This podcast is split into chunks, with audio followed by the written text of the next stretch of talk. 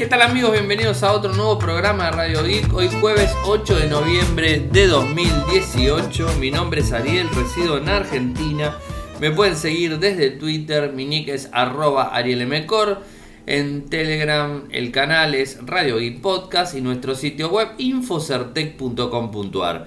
Como todos los días realizamos un pequeño resumen de las noticias que han acontecido en materia de tecnología a lo largo de todo el mundo. Desde nos pueden escuchar desde Spotify, eh, buscan Radio Geek, ahí estamos disponibles, desde Anchor, desde Evox, desde iTunes, desde eh, Google Podcast y desde todas las plataformas estamos disponibles para que puedan escucharlo y comentarles y recomendarlo a sus amigos que les interesa la tecnología. Eh, hoy tenemos algunas noticias interesantes para comentarles. Una buena para los que vieron y que nos les hemos contado ya que Flickr ha tomado una decisión para el año próximo, el 8 de enero del 2019. Eh, Flickr va a eliminar eh, todo lo que tenga que ver con eh, el paso a las mil fotografías en la cuenta. ¿Qué significa esto? Bueno, les explico. Eh, vieron que hace, hace mucho tiempo Flickr, bueno, no tanto, Flickr nos permitió a los usuarios que tengamos hasta un espacio de un terabyte en nuestra cuenta. En donde podíamos, un terabyte un montón en espacio de fotos. Entonces podíamos subir las fotos hasta esa capacidad. Inclusive desde los mismos smartphones podíamos hacer una copia automática, así como lo hace Google, eh, Google Fotos o cualquier Dropbox o cualquier otro sistema que utilicemos de, digamos, de backup de fotos automáticas. Listo, hasta ahí estamos bien. Eh, esta semana les contaba eh, en donde a principios de noviembre Flickr decide mm, limitar las fotos que tenemos en la cuenta hasta 1000 y si pasamos los 1000 no vamos a poder subir ninguna foto más. Y si queremos eh, subir la, cantidad de fotos a más de 1000 tenemos que pagar la cuenta Pro. Y si a su vez, en vez de tener 1000 fotos, por decir un número, tenemos 1100, eh, van a quedar las últimas 1000 fotos y las 100 anteriores, esas 1100, van a quedar como 1000. Y de ahí en más, eh, las 100 esas se van a borrar y eh, bueno, si queremos seguir subiendo, va a tener que, vamos a tener que abonar. Si no llegamos a las 1000 no hay problema, podemos seguir subiendo fotos hasta que lleguemos a las 1000. Cuando lleguemos a las 1000 fotos, automáticamente nos va a dar la opción de acceder a esas 1000 fotos, pero de ahí en más vamos a tener que pagar una cuenta pro para subir más fotos. Así que eh, cerraría en 1000 fotos en normal, normalmente.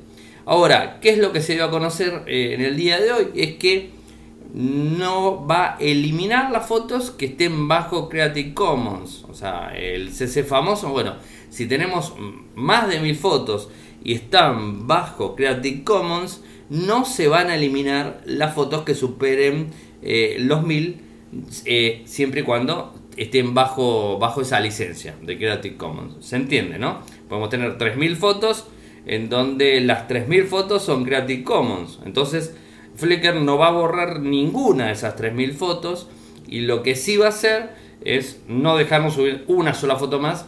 Si queremos subir una foto más, vamos a tener que pagar la cuenta Pro y ahí vamos a poder subir sin ningún, sin ningún problema las mismas. Esto va a ser eh, a partir del 8 de enero del año próximo, eh, así que si quieren descargar, eh, lo que tienen que hacer es descargarlas ahora, si es que no la tienen en Creative Commons no sé si, por ejemplo, subieron una foto y le quieren cambiar la licencia, si lo pueden hacer y les van a seguir creando las fotos, puede que sí, eh, pero siempre tengan en cuenta que del número 1000 no van a poder pasar. Eh, lo que quiere hacer Flickr, obviamente, es eh, tratar de, de, empezar a cobrar, mm, el clásico, empezar a cobrar por su servicio, que es muy bueno, obviamente. Y recuerden que lo hemos publicado en Infocertec, en donde, según ellos, más del 90% de los usuarios no superaban los mil fotos subidas al sistema de Flickr. Eh, con lo cual el nicho de usuarios que le daba mucho valor a eso es muy grande, entonces deciden eh, dejar eh, el porcentaje ese como está y el porcentaje, el otro que utiliza más de mil fotos, bueno, pagará por el mismo y queda como un servicio pago. O sea, de alguna manera tienen que ganar dinero. Esto está todo publicado en el sitio blog de Flickr, que es blog.flickr.net. ¿eh? Después le voy a pasar el enlace para que tengan la información precisa y exacta. Por otro lado, eh, hoy lo escuchaba a nuestro amigo Alex Barreda desde, eh, desde Mixio, su podcast diario, se los recomiendo, obviamente donde hablaba de, de los auriculares Bluetooth y de cuáles son los auriculares más vendidos en el mundo. Y justamente los auriculares más vendidos en el mundo son los Apples, los eh, AirPods. ¿eh? Estos auriculares chiquititos que van en uno en cada oreja, son Bluetooth, lo tenemos uno en cada lado y que, bueno, no tienen cables obviamente, eh, son muy, muy compactos. a mí no me gusta porque son blancos, particularmente no es mi estilo de auriculares pero lo cierto es que son los que más se venden. Eh, y ahora, la gente Xiaomi, una empresa china que no pierde, no pierde tiempo, saca sus propios auriculares chiquititos eh, que no se llaman eh, AirPods, sino se llaman AirDots. Es Air D-O-T-S. Esa es la alternativa económica a los AirPods. tienen la misma funcionalidad son chiquititos también, son, no son similares, pero tienen más o menos este, el mismo estilo y tipo de los de Apple. Inclusive tienen la caja para poder recargarlo de forma inalámbrica los dos auriculares Bluetooth, o sea que eso está bueno. Eh, hoy se dieron a conocer las características, inclusive para los que me escuchan en España, están de oferta en España, ahora les voy a pasar el valor. Pero primero les cuento Em, ¿Qué es lo que tienen estos, estos auriculares? O sea, las características. Bluetooth 5.0, eh, funcionan de forma independiente, sin ningún tipo de cable, es lógico, son Bluetooth. La carga inalámbrica desde su cajita de transporte, es una cajita chiquitita blanca, donde tenemos, ahí metemos los auriculares y se puede cargar eh, hasta tres veces desde la misma batería que tiene esa caja de forma inalámbrica, es decir, vamos a poder cargarlo tres veces la autonomía de esos auriculares, obviamente si ponemos los dos a cargar, van a tener los dos la misma autonomía, 12 horas, ¿eh? y la carga total de esos auriculares son 90 minutos. Es decir, lo vas a usar 12 horas, un día, lo volvés a cargar de vuelta a la cajita y lo vuelves a cargar nuevamente. La caja es lo que cargas, o sea, que cargas normalmente, y después pones dentro los, eh, los AirPods, AirDots, ¿eh? juego de palabras, los AirDots, lo metes dentro de esa caja eh, y en 90 minutos lo tenés cargado completamente, te lleva la cajita y si tenés que cargarlo de vuelta lo haces sin problema. Tiene control táctil en cada auricular, están muy buenos. El valor está de oferta, de hecho la gente de, de Xiaomi lo está vendiendo en el Mi Global Store a 27,43. O sea, lo podemos comprar a ese valor. O sea, es muy económico. El, y un precio de envío de 3,55 euros. ¿eh? O sea, lindo, eh, lindo valor. En donde el, monto oficial sería 41. O sea, este es el, el monto, monto oficial. Pero hasta el momento está disponible en España a 27 euros más 3,55. Así que no esperen si les gusta, eh, porque la verdad que es muy económico, se ven lindos. me gustaría que sean en negro, o sea, a mí particularmente me gustan más los auriculares grandes. De hecho, eh, tengo auriculares grandes Bluetooth, eh, una marca básica, les digo la marca, nunca me acuerdo la marca. la marca es Movox, o sea, acá en Argentina se consiguen. Y la verdad está bueno porque es eh, grande, o sea, tipo vincha, con eh, la opción de tenerlo de forma capacitiva del lado eh, derecho, o sea, en, el mismo. Los prendes con un botón, se prende. Es, en, el auricular derecho está la parte capacitiva, con un agujero para conectar un cable de 3,5 hembra, hembra macho que si nos quedamos sin batería podemos conectarlo directamente a un 3,5 sin problemas, que eh, funciona con el auricular, todo, eh, tiene un conector eh, USB-C, el convencional para cargarlo, y la parte táctil es para poner pausa, para volver a poner el play, para cambiar de canción o cambiar de podcast, eh, subir y bajar volumen eh, con el mismo dedo. Si mm, con el dedo le das hacia arriba, sube, le das hacia abajo, baja. Para un lado avanza, para el otro lado traza, eh, atrasa la canción o lo que fuera. Tocas el botón para, tocas el botón arranca. Inclusive contestás lo que sería un llamado telefónico. Estás escuchando Spotify, por ejemplo, y te llaman, Spotify baja, tocas el botón, contestás, terminás, tocas cortás y arranca nuevamente Spotify. Esto también lo hace estos, eh, estos auriculares, estos AirDots de Xiaomi, los hace como los hace lo de Apple también. Y creo que es algo que se viene muy fuerte, todo lo que tiene que ver con auriculares Bluetooth. Y una cosa, ¿por qué vienen los auriculares Bluetooth muy fuertemente? Porque mm, eh, ya estamos hacia ese lado. O sea, los los smartphones ya no tienen el. Está dejándose de utilizar el jack 3,5 y se está utilizando el USB-C. Y al utilizar el USB-C, si no tenés un adaptador eh, con jack 3,5 o unos auriculares USB-C, que no son muchos, no se, no se conocen tanto los auriculares USB-C. Aquí en Argentina la verdad que no he visto eh, ningún retail como para poder verlos, no los vi. Si entramos a las tiendas en línea que hay en Argentina, lo vamos a conseguir, obviamente, eh, pero eh, la gente no conoce el USB-C. algunos fabricantes de smartphone te traen el cablecito USB-C para conectar el auricular, otros no lo traen. Y la opción creo que es la más cómoda tengas un iPhone, tengas Samsung, no porque le sigue poniendo Jack 3,5, no sé hasta qué tiempo, pero se lo sigue poniendo, eh, tengas eh, un, equipo de gama alta que ya no venga más con auricular, eh, de con un conector Jack 3,5, vas a poder utilizar estos auriculares de, de, Xiaomi o cualquier otro auricular que tengas este, Bluetooth sin problema, ¿no? creo que es una buena opción. Eh, y que inclusive esos mismos auriculares los puedes usar en una tableta, lo puedes usar en una computadora, en una computadora personal, en una MacBook con Bluetooth. O sea, creo que es una buena opción. Yo particularmente les recomiendo eh, los auriculares Bluetooth. Es un antes y un después. cuando empezás a usar un auricular sin cable es totalmente diferente porque lo tenés en el bolsillo y directamente de los oídos sin ningún cable, sin nada, contestás, haces todo, no sacas nunca el teléfono del bolsillo, creo que es una cosa muy, muy óptima. ¿no? Eh, y bueno, y es cuestión de acostumbrarse, o sea, no es tan así. Y lo que sí se ve mucho, estos auriculares al estilo AirPods de Xiaomi, y creo que es una es algo que se utiliza, se utiliza mucho y se venden mucho. Y a 27 euros que está, eh, no se puede eh, desaprovechar. Che, y algo que me llamó muchísimo la atención es de eh, un par de, notas que salieron en varios blogs eh, que hablaban de las pantallas OLED del G que van al iPhone 10S. 400.000 ¿eh? pantallas OLED del G para el iPhone 10S antes de que termine el 2018.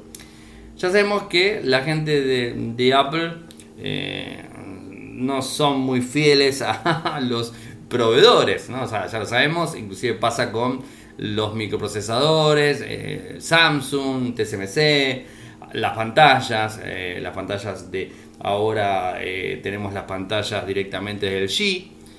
evidentemente tan mal no deben ser las pantallas del G para que, para que Apple tome y que haga un pedido tan grande de 400.000 pantallas, evidentemente no es tan mala los mismos.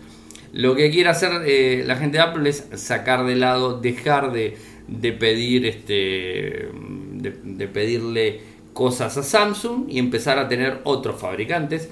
Y también recuerden que eh, Apple invirtió mucho dinero en, en, el G por el tema pantallas eh, en OLED o sea que de alguna manera vienen fuertes eh, vienen fuertes el G en ese punto. No sé si será será que quiere salirse del lado de Samsung que quiere tener otro fabricante de, pantallas. Eh, no creo porque sean mejor, o sea, eh, si bien les digo, no serán tan malas las pantallas del G en OLED, eh, sabemos que Samsung son superiores, sabemos que Samsung son lo mejorcito en pantallas OLED, eso no hace falta que lo diga, pero bueno, tan mal no puede ser que las pantallas del G, pues si no, no estarían comprándoselas este, a ellos, ¿no? O sea, no es la primera vez que Apple cambia de proveedor o tiene digamos, este, dos eh, fabricantes de algún tipo de insumo para sus, eh, sus iPhones. No es la primera vez que los hace.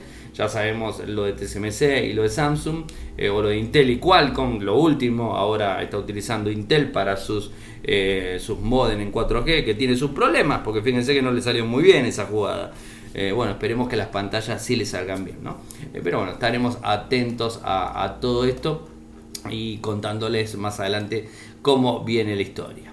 Una compra, la gente de Orange eh, ha comprado una OMB o, lo que sería un proveedor virtual. ¿eh? Eh, este, este, es el, el mismo, es República, República Móvil. La operadora ha comprado, Orange la compró. Esta compañía como es 20, por ejemplo, o sea, esta se llama República Móvil. está fundada desde el año 2013 y tenía hasta 130, tiene hasta 130 mil clientes, o sea, es bastante grande. Eh, fue comprada por 20.2 millones. Eh, no, estoy diciendo cualquier cosa. Eh, no tengo el valor todavía, creo. Mm, sí, no, todavía no tengo, no, tengo el valor final de cuánto lo, lo ha comprado. en España Orange es muy fuerte, tiene 20.2 millones de clientes. Sea, y la estrategia que quiere tener Orange es tener a República Móvil como su low cost, digamos, en cuanto a lo que sería las, las proveedoras de virtuales, ¿no? O sea, de vuelta, como los 20, quiere hacer lo mismo. Eh, Yastel, bueno, son algunas que andan dando vueltas. Así que estaremos atentos a ver eh, qué sucede, a ver qué tipo de, planes salga una vez que ya estén disponibles. Así que, eh, como siempre, los que vienen a España después me van contando. Otra mala para Windows 10, Microsoft nuevamente haciendo de las suyas, en donde está desactivando eh, la versión Windows 10 Pro y la pasa a Home ¿eh? en algunos usuarios. ¿Y en quiénes puntualmente? Desde eh, los usuarios que han instalado la versión de abril del 2018 y las que tienen la versión octubre 2018 Upgrade, bueno, también tienen ese problema. Eh, se les ha hecho un downgrade automático de Windows 10 Pro a Windows 10 Home, o sea que le saca funciones. Esto, la verdad que no entiendo realmente. Eh, al parecer la mayoría de los usuarios afectados actualizaron desde Windows 7 o Windows 8.1 a Windows 10 en su momento cuando era gratuito y, estaban en versión Pro, ahora se van a versión Home. Eh, Microsoft reconoce el fallo, eh, y bueno, él mismo estaría presente en los servidores de autenticación. Están eh, intentando, como siempre, resolverlo. Dijeron que en un par de días estaría solucionado todo esto. No sé qué va a pasar a los que lo sacaron de Pro y lo pasaron a Home, si les va a volver a hacer Home de vuelta. Yo qué sé, la verdad que esto es, un problema. a todo esto, eh, Microsoft lanza la versión Build 18277 con algunas novedades, ¿no? Que ha lanzado en pocas horas tratando de corregir todo esto eh, para la versión 19H1 que llegará eh, este año y bueno la mejor eh, la mejora más importante bueno afecta a algunos de los problemas que han tenido problemas en la parte gráfica y bueno cuestiones relacionadas a ese punto específicamente en donde se han encontrado algunos inconvenientes en, Windows 10. O sea, no deja de tener problemas eh, Windows 10 eh, para Microsoft. Un año bastante conflictivo para Microsoft eh, y, todo lo que tiene que ver con el sistema operativo. Bueno gente, nos vamos al audio de Seba, quien nos va a comentar varios temas. ni bien termina el audio de su columna, arranco yo con dos temitas más que le quiero contar del día de hoy. así que no se me vayan. Hola, acá Sebastián Bassi del norte de San Francisco para Infocertec y Radio Geek de Corgatelli. Hoy estoy en San Rafael, pero bueno, traigo noticias de Silicon Valley como siempre, eh, empezando por eh, Mountain View, eh, bueno, que es la sede principal de, Google. Y mm, bueno, hay un par de noticias, de la cual una ya ha tenido repercusión internacional, la otra no, ni, ni creo que la tenga, pero bueno, son dos noticias relacionadas con accidentes automovilísticos que está afectando a Google. O sea, bueno, ahora que se han metido con, este tema, eh, bueno, es esperable en cierto sentido. por ejemplo, lo que pasó ayer con Waymo, que es la empresa que ellos han comprado y con la que usan, digamos, ha comprado Google dentro de lo que es Alphabet. Eh, Waymo tiene mm, los autos estos autónomos inteligentes y mm, bueno el incidente de bueno no, fue ayer fue hace unos días. Eh, ayer se reportó fue fin de octubre donde eh, había un vehículo autónomo andando en una mm, calle de tres líneas el, vehículo de Waymo estaba en el medio a la izquierda tenía otro auto y a la derecha una bicicleta. aparentemente lo que ellos dicen, lo que se dice es que el auto que estaba a la izquierda intentó eh, irse, se tiró hacia la, hacia la línea del medio, ¿no? que es donde estaba eh, el auto de Waymo. Entonces, ante el peligro, ¿no? porque se le estaba tirando encima el auto, como que quería ocupar la misma, la misma línea, em, el conductor, pues, si está en modo autónomo, está un conductor atento mirando lo que pasa, eh, el control del vehículo para eh, hacer la maniobra digamos, de escape del auto que se le venía encima. Y en esa básicamente lo que hizo fue doblar a la derecha y no vio al conductor de la bicicleta, con lo cual, por lo que se ve, por lo que dicen, eh, no, es, no lo atropelló, pero sí lo golpeó y lo hizo caer. Entonces, si bien evitó el choque con el auto de, la izquierda, no evitó eh, tirar al, ciclista que, venía a la derecha. Y bueno, entonces se está investigando, todavía eso es relativamente reciente y, ahí, em, bueno, interviene en la Comisión Nacional de, Transporte, ¿no? como, como siempre en estos casos. Y eh, bueno, según Google, o en realidad según Waymo, ellos dicen que em, con los datos que, tenían, o sea que el, el auto va capturando ¿no? datos de, radar, de sensores, eh, cámaras y todo eso lo, lo combina. Em, y bueno, entonces lo que han hecho es una simulación, decir, bueno, ¿qué hubiese pasado si eh, hubiésemos dejado seguir que la IA em, continúe manejando en lugar de que el operador, mm, digamos, la persona que estaba a cargo tome el control manual. O sea, ¿cómo, cómo hubiese resultado esto? Bueno, eso lo podemos saber. Eh, bueno, hay que confiar en ellos, ¿no? Que las cosas están hechas, eh, eh, sea como ellos dicen, pero teóricamente mm, es así. Si no tiene todos los, datos del, entorno, puede correr el programa aunque, aunque bueno, ya haya pasado esto, ¿no? Se puede correr cuantas veces quiera. Y, bueno, según la corrida de ellos, dicen que hubiese evitado em, que, la, eh, chocara al ciclista porque el auto, digamos, sí, la IA del auto sabía por sus sensores que, que tenía el ciclista a la derecha. Entonces, eh, la, maniobra que hubiese hecho hubiese sido distinta. No, no aclararon cuál, pero bueno, puede ser, por ejemplo, frenar para dejar pasar al auto de la izquierda y, irse a la derecha después de que lo pasó el ciclista o acelerar para que el ciclista no para no chocar al ciclista no sé realmente em, pero había maniobras evasivas que no implicaban em, digamos derribar al ciclista de la derecha. Así que em, bueno entonces según Waymo la culpa es de la persona que tomó el control en ese momento Así que bueno, veremos ¿no? qué, más dicen las, las investigaciones, cómo siguen con esto.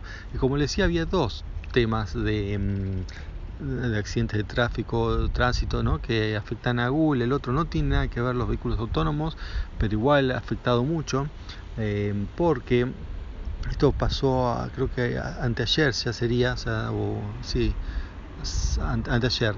Em, creo que fue el miércoles a la noche, bueno, o noche para acá, como 6 y 45, em, una trabajadora, eh, se llama Wei Chan o algo así, eh, de aproximadamente 20 y pico de años, del, del del departamento de finanzas en, Google eh, salió de bueno en una, parte donde está Charleston que es la calle principal donde está Google en Mountain View y digamos una de las sedes principales mejor dicho la sede principal pero bueno donde pasó esto fue una cuadra aproximadamente pero igual hay mucha gente porque hay muchas sedes ahí y bueno y hay a esa hora mm, un montón de movimientos no todos los colectivos incluso empieza mucho antes a las cuatro y pico todos los colectivos mm, que llevan a los trabajadores a, mm, bueno, sea, a San, Francisco, al este de la bahía, incluso al norte de San Francisco, o sea, todos, bueno, a Silicon Valley,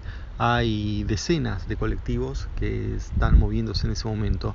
Y bueno, uno de ellos atropelló y mató a esta chica, eh, esta trabajadora eh, y bueno, no quisieron reanimarla y no, no, no pudieron y, bueno, este, ahora también se abrió una investigación y bueno, se va a ver a ver si fue culpa ¿no? del colectivero o del, chofer o si hubo imprudencia de la víctima, porque bueno, también pasa, no digo para este caso porque no, no se sabe, eh, todavía no, no, se ha lanzado ninguna afirmación, ninguna prueba, pero bueno, también es muy común en esa zona, ¿no? por el perfil de gente que va y porque lo, he visto, lo he vivido, que eh, mucha gente está con los teléfonos celulares, las tablets, ¿no? Eh, eh, no está, la verdad, mirando el tránsito, que por otra parte es mm, relativamente cómodo el tránsito ahí, o sea... Mm, la gente que pasa por ahí en general es porque está yendo a Google, entonces ya saben,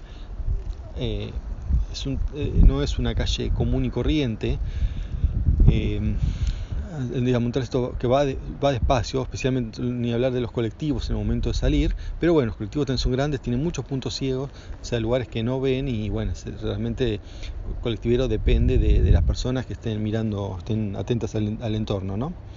Bien, eh, eso es las noticias de, de Google, los accidentes. Ahora les quería contar también relacionado con tránsito y tecnología es que la empresa Ford ha comprado a Spin. Spin es uno de los, em, digamos, empresas de eh, lo que son esos scooters que se usan mucho en San Francisco, bueno, y varias ciudades del mundo ya para, para transportarse, es lo que se llama la última milla, que ya les conté. Eh, bueno, que también les conté que, habían sido aprobados otros, que Uber hizo el trato con, con otro. Acá la compra fue solamente, solamente para los números de ellos, 200 millones de dólares. Em, ¿no? solamente para lo que es el tamaño Ford y para lo que fue la compra de Uber, que fue más de 400 millones de, dólares, creo que de, de Lime. ¿no? Lime este, es una de las competencias más fuertes en lo que son scooters em, eléctricos que eh, como decía fue hace unos días fue de, vuelta fue aprobado eh, porque mm, bueno lo habían cancelado porque eh, se, había empezado a deployar sin control y con, con muchos problemas ¿no? que dejaban los scooters por, por cualquier lado mm, bueno y ahora se, se, aprobó con, con mucho más reglamentación y con eh, también la promesa de estas empresas de servir no solamente las áreas céntricas, sino eh, áreas alejadas, ¿no? para que esto les sirva a todos.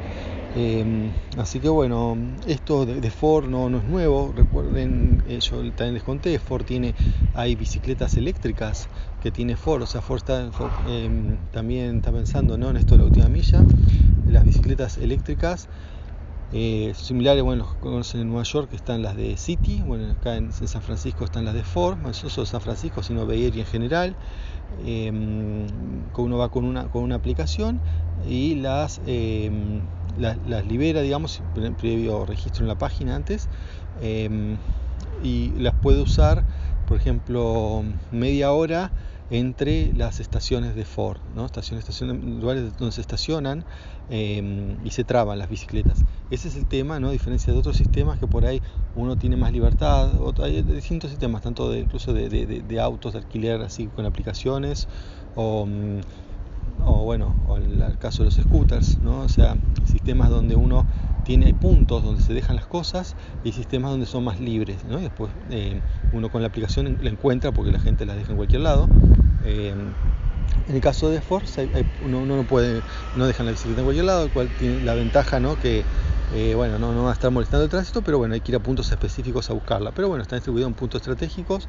Por ejemplo, en Berkeley está en el centro, después está en North Berkeley, después de North Berkeley está en, en la estación de North Berkeley. O sea, eh, cosa que, bueno, sirven para hacer distintas combinaciones y bueno, a precios muy accesibles. E incluso ahora se han asociado con lo que es BART, que es el sistema de, una especie de metro que es un subte y un tren ¿no? de, la zona acá del área de la bahía. Entonces con la misma tarjeta del BART uno puede desbloquear las bicicletas, no pagar, se paga igual con, otra tarjeta, es una tarjeta de crédito, pero, pero bueno, es una... Em, uno puede, con esto, otra cosa más para no andar con la tarjeta de crédito. Uno desbloquea las bicicletas directamente con la tarjeta del BART. Em, así que bueno, eso es el, tema este de, de, Ford. Y por último, quiero contar una novedad relacionada con criptomonedas, es bastante em, curiosa. Em, la marca de relojes Hublot, no sé si se pronuncia así, es una marca de relojes cara que bueno, tiene piezas, por ejemplo, no sé, una versión, cada otro día subastaron una de un reloj eh, modelo de, para, exclusivo de Maradona estaba más de 50 mil dólares, de ahí para arriba, ¿no? Son eh, modelos generalmente caros, eh, relojes obviamente automáticos y mm, algunos con joyas, ¿no? O sea, siempre, digamos, no, no, no, no apunta al público común. Si prestaron atención en el, en el último mundial, Maradona tenía dos relojes de estos, uno en cada mano. Eh, bueno, otros famosos también lo usan. Bueno, que tiene que con las criptomonedas que lanzaron, lanzaron la versión Bitcoin. Eh, lo único que tiene Bitcoin, digamos, es el, por un lado, un, en el fondo, en el dial del, reloj, se, ve el logo de Bitcoin y bueno, y unos algo que parecen circuitos y eso. Después un reloj relativamente digamos, común dentro de la línea de ellos, es interesante. Eh, y lo otro que tiene Bitcoin es que se paga con Bitcoin. No puede ir pagarlo con dinero común ni con tarjeta de crédito, sino tiene que ir a través de un procesador de, de Bitcoins. Em, el costo es más o menos 25 mil dólares, cerca de 4 Bitcoins al precio actual. Em, y además, cuando uno lo compra, el número de la transacción, ellos después lo graban en lo que es el bezel, que es en, en el disco, al costado del, del reloj, del reloj em, ponen un código alfanumérico eh, que es un hash que representa la transacción. De esta manera cada, reloj es único y son 210 modelos, bueno, dicen que representan los 21 millones de Bitcoin que van a ser generados. Ahora sí, bueno, e, eso es todo por hoy, hasta la próxima semana, chao. Muchas gracias Eva como siempre por eh, tu columna. Agradecer también a la gente de linguar.com.ar por apoyarnos hace tanto tiempo. Gracias Linguar. Y a ustedes que nos escuchan o nos leen desde Infocertec, sepan que pueden apoyarnos de dos formas y muy fácilmente. Eh, y sin ningún tipo de contrato ni nada que se parezca, son al estilo donación, desde PayPal o desde Patreon, dos sistemas que son muy conocidos.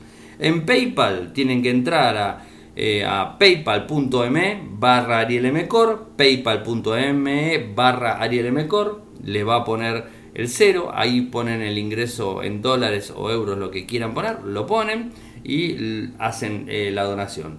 Y desde, desde Patreon es www.patreon.com barra radiogeek, www.patreon.radiogeek.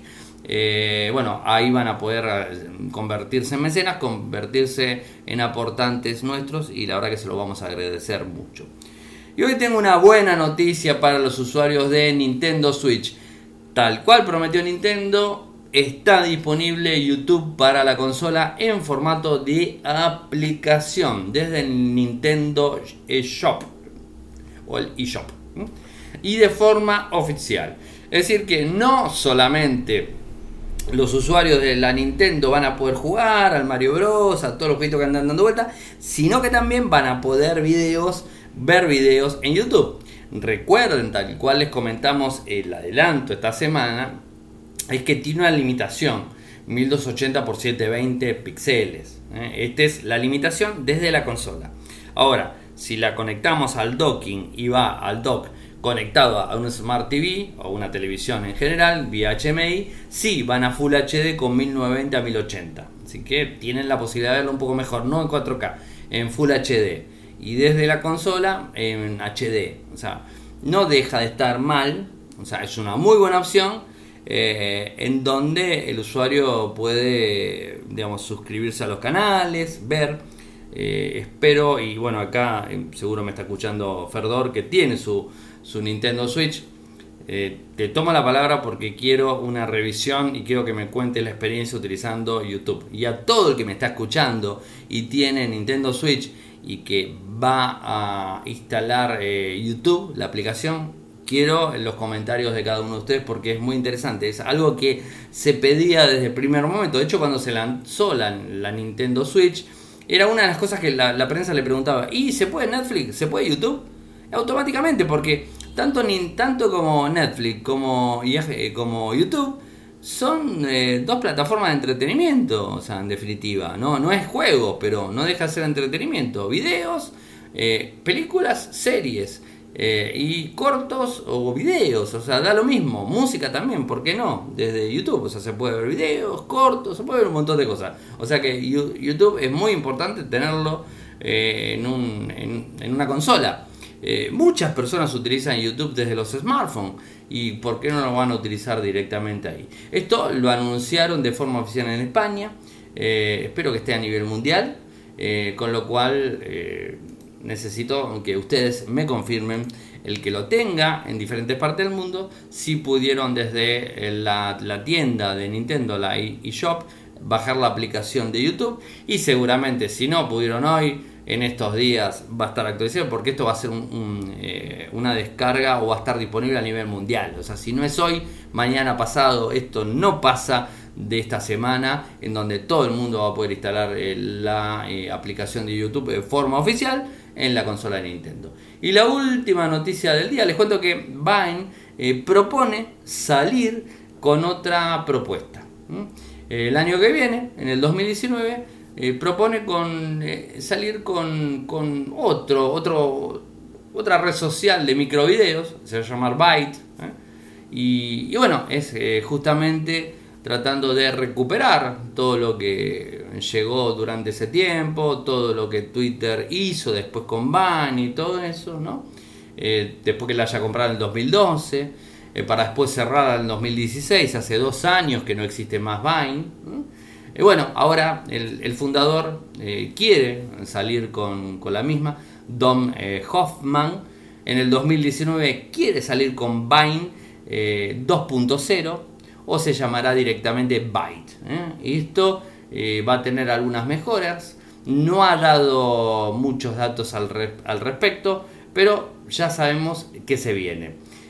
palabras oficiales, si sirve de consuelo, Creo que hubiera sido aún más decepcionante si este servicio se hubiera desarrollado y publicado de manera incorrecta, que es donde nos dirigíamos.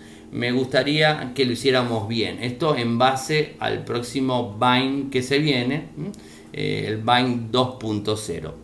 La idea se retrasó un poco, se disculpa por este retraso y lo que quiere hacer justamente es salir directamente con una versión final y que esta eh, acapare la atención eh, de, los usuarios y de esa forma estar como empezar a ganar empezar a ganar usuarios lamentablemente como les dije Vine fue una muy buena propuesta la compró Twitter y la cerró hace dos años y bueno ahora no existe más. Instagram copó todo el mercado no solamente de esto sino de todo, ha, copado todo el mercado Snapchat inclusive, o sea, le ganó a todos. Instagram eh, de la mano de Facebook, que la compró también, obvio que era independiente, después la compró Facebook hace unos cuantos años, eh, que esto ha derivado también los conflictos de haberse ido los fundadores, bueno, toda una historia ¿no? detrás y, Twitter, que es otro gigante, comprando Vine, la terminó cerrando.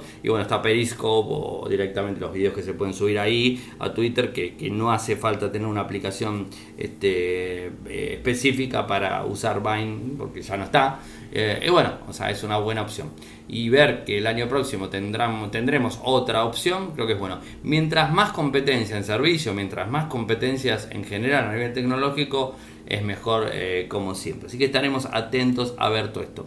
Sobre lo de, lo de Samsung y el SDC, terminó. Y, bueno, ya hemos visto lo que tiene que ver con la pantalla. La pantalla está flexible. Mucho para contar sobre eso no hay. Es muy de desarrolladores. Eh, estaremos atentos el año próximo. Eh, mostraron todo lo que podían mostrar. y ahí nos, nos quedamos un poco, no, no hubo gran, gran tema alrededor de todo esto. Eh, realmente tendría que haber publicado varias cosas. Eh, no, estuve, no estuve publicando en el día de hoy, mucho trabajo, eh, pero, pero bueno, o sea, por eso justamente hago el, informe de, todas las noches desde Radio I para poder contarles de qué se trata todo esto y bueno, de alguna forma traerles las novedades, el resumen de las novedades en general. Mañana tengo un par de notas relacionadas a, Google. En lo que tiene que ver con, con, varias este, opciones, ¿no? el informe transparencia, una cortita y rápida. Abre Apple su primer tienda en, Tailandia este sábado, o sea, eh, en Bangkok directamente. Va a estar abriendo, eso no, lo, no lo amplío, pero bueno, les digo que va a estar. Eh, Samsung en el SDC. Eh, como resumen podemos decir que estuvo muy orientado a la inteligencia artificial, al IoT y la experiencia de los usuarios en los móviles. Es lo lógico lo que iba a pasar. y la gente de, de Google con, su, su, parte en el Summit dentro eh, están orientados y digamos este, alineados con, con, Samsung para sacar estos nuevos productos ellos y que no solamente quede cerrado a Samsung sino que también quede abierto para Android en general y que lo quede como, eh, como, como, una cosa cerrada. Y creo que está muy bueno lo que hizo Google y con esto cierro está muy bueno porque porque Google al haber eh, anunciado la plataforma de pantallas flexibles está abriendo digamos este eh, la carrera de todos los fabricantes antes de que se empiece a trabajar. De hecho siempre fue después. Cuando Apple saca el notch y cuando algunos fabricantes se suman al notch, excepto Samsung, que ahora sí mostró que va a tener un par de notch, o sea, creo que nadie queda fuera del notch ya, que yo recuerde. Eh, el único que estaba quedando fuera del notch era Samsung y ahora ya no está más fuera del notch, porque mostró tres pantallas diferentes en el día de ayer, que se las comentaba anoche en Radio Week, eh, con notch, o sea que ya va a meterse el año próximo con notch directamente. Eh, ¿Qué es lo que hizo Google? Salió a destiempo. Primero Apple sale con el notch, automáticamente los fabricantes empiezan a sacar smartphone con notch y Google después de todo eso en Android Pie que sale en septiembre pasado, ahí incorpora el notch en el sistema operativo para poder trabajar directamente y poder que sea nativo en los dispositivos y que tenga eh, el notch. Porque si no, no sirve de nada. Si compramos un teléfono como que, no está preparado para Notch porque no tiene Android Pie que está soportado, ¿qué es lo que termina pasando? El Notch queda desperdiciado. ¿Por qué?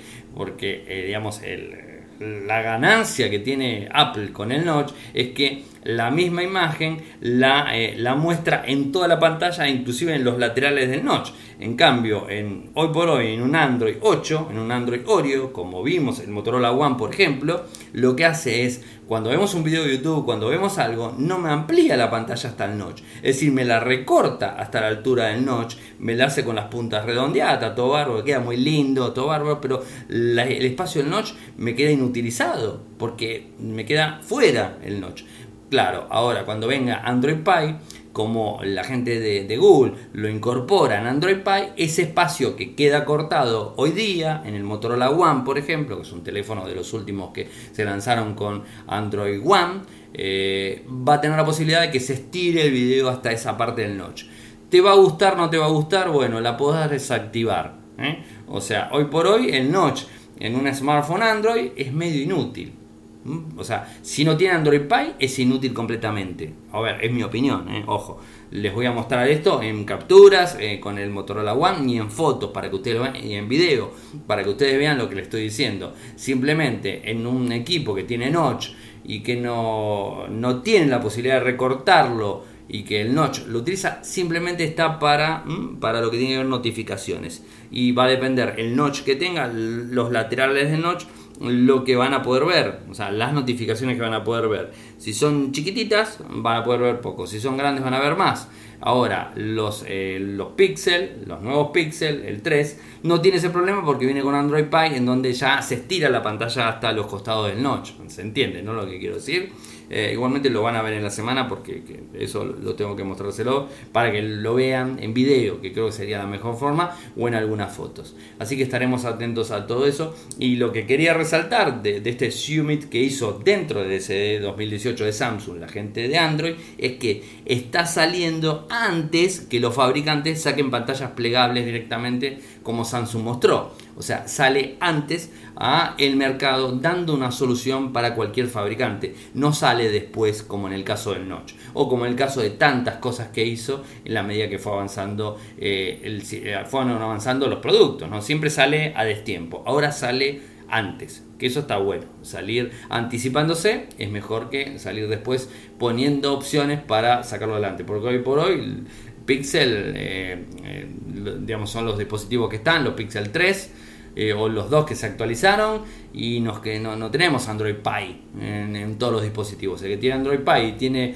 un notch lo puede aprovechar y el que no, no. la mejor opción es de algunos fabricantes, como hizo por ejemplo Huawei, que te recorta directamente y te elimina la barra del notch y es muy finita la barra del notch. Entonces como que aprovechas eh, esa parte y si no tenés las notificaciones y te va a pasar igual que con el Motorola One, en donde ves los contornos sin el notch marcado.